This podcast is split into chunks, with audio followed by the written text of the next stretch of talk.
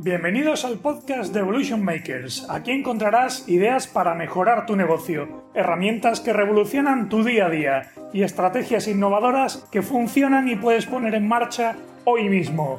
Soy Ramón Laguna y voy a ayudarte a cocinar el futuro de tu empresa.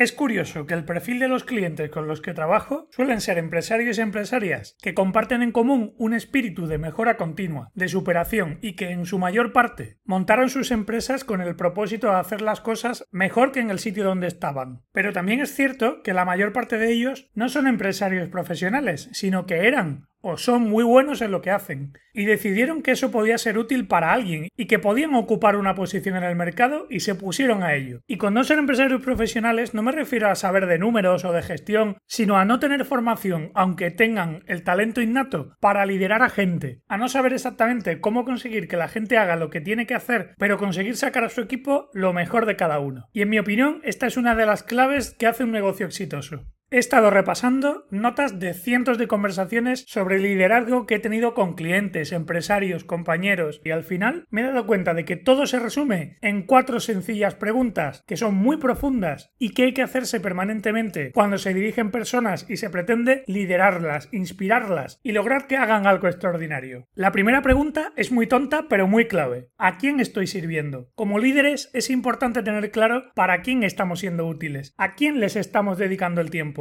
y si en la gente en la que estamos invirtiendo el tiempo es verdaderamente en la que deberíamos estar invirtiéndolo. Como líder, si verdaderamente tienes un equipo, has de pensar que la mayor parte del tiempo tendrías que estar sirviendo a ellos. Me encuentro frecuentemente, yo el primero, empresarios que sirven más a sus clientes que a sus equipos. Y lo entiendo perfectamente, pero en el fondo deberíamos priorizar al equipo frente a los clientes. Y no me he vuelto loco. Igual que el día que montaste tu empresa, tú lo hacías todo y eras el mejor o la mejor haciendo lo que sea que se dedica a tu empresa, llegó un día en el que alcanzaste alcanzaste ese punto de inflexión, donde dejaste de hacerlo todo porque tenías que ocuparte de la gestión de personas, de papeles, de números, y ahora deberías plantearte acercar el punto de inflexión que te hace dedicar más tiempo a tu gente que a tus clientes, y confiar en que tus enseñanzas, indicaciones y directrices harán que tu equipo haga un buen trabajo y tus clientes queden contentos contigo. La segunda pregunta es la autocrítica sana y constante. ¿Cómo podría servir mejor? Está en tu mano cambiar muchas cosas. Piensa dónde puedes mejorar personalmente, qué cambios tienes que promover para que las cosas funcionen mejor y la gente esté más contenta. Puedes hacer que cambien las circunstancias, las acciones, la velocidad, los recursos, las personas, la estrategia, los procesos, las herramientas, lo que sea, hazlo. Ocúpate de crear el entorno donde se trabaje con las ideas claras y lo más eficientemente posible, donde la gente esté contenta y entienda para qué hacen lo que hacen y cómo contribuyen al propósito y la misión de la compañía. La tercera pregunta es un examen de conciencia. ¿Amo lo que hago? ¿Hago lo que digo? ¿Y digo lo que hago? Y parece una pregunta muy absurda, pero ¿cómo pretendes inspirar si no te gusta lo que haces? ¿Cómo vas a transmitir energía, pasión, dedicación si no amas lo que haces y te pone a mil? Y a partir de ahí, no todo es pasión. También hace falta coherencia y transparencia. Por eso es tan importante cumplir con lo que dices, explicar los para qué es, tomar decisiones pero centrarte, sobre todo en hacer la realidad. Huir de las promesas y aferrarte a los hechos es una estrategia magnífica para generar credibilidad y autoridad. Dos herramientas que te van a ser imprescindibles si quieres que la gente te siga y te haga caso. Y lo de decir lo que haces también es importante. Primero para explicarte. Segundo para que la gente vea por dónde vas. Y vea también los esfuerzos que estás haciendo. Y tercero y más importante, para que la gente no se haga su película. Para que vean que hay transparencia total. Incluso cuando las cosas salen mal. Incluso cuando metemos la pata. La vulnerabilidad es buena, es honesta. Y construir una imagen de cartón piedra, metiendo los problemas bajo la alfombra, no solo es deshonesto, sino que la gente lo ve no es tonta. La cuarta pregunta debe ser una declaración de intenciones. ¿Qué he aprendido? Yo siempre digo que la clave no es ser infalible, que hay que equivocarse y que está permitido y es bueno, pero solo con una condición. Hay que equivocarse, hay que equivocarse cada vez mejor, hay que equivocarse más rápido en otras cosas, equivocarse barato y que los tropiezos y que los tropiezos sirvan para construir y sacar conclusiones y aprendizajes que nos hagan más fuertes. Ahora te toca preguntarte a ti. Vamos, dale caña. Hasta aquí el capítulo de hoy. Toca mover culo para poner en práctica todo lo aprendido. Suscríbete a este podcast en podcast.evolutionmakers.plus.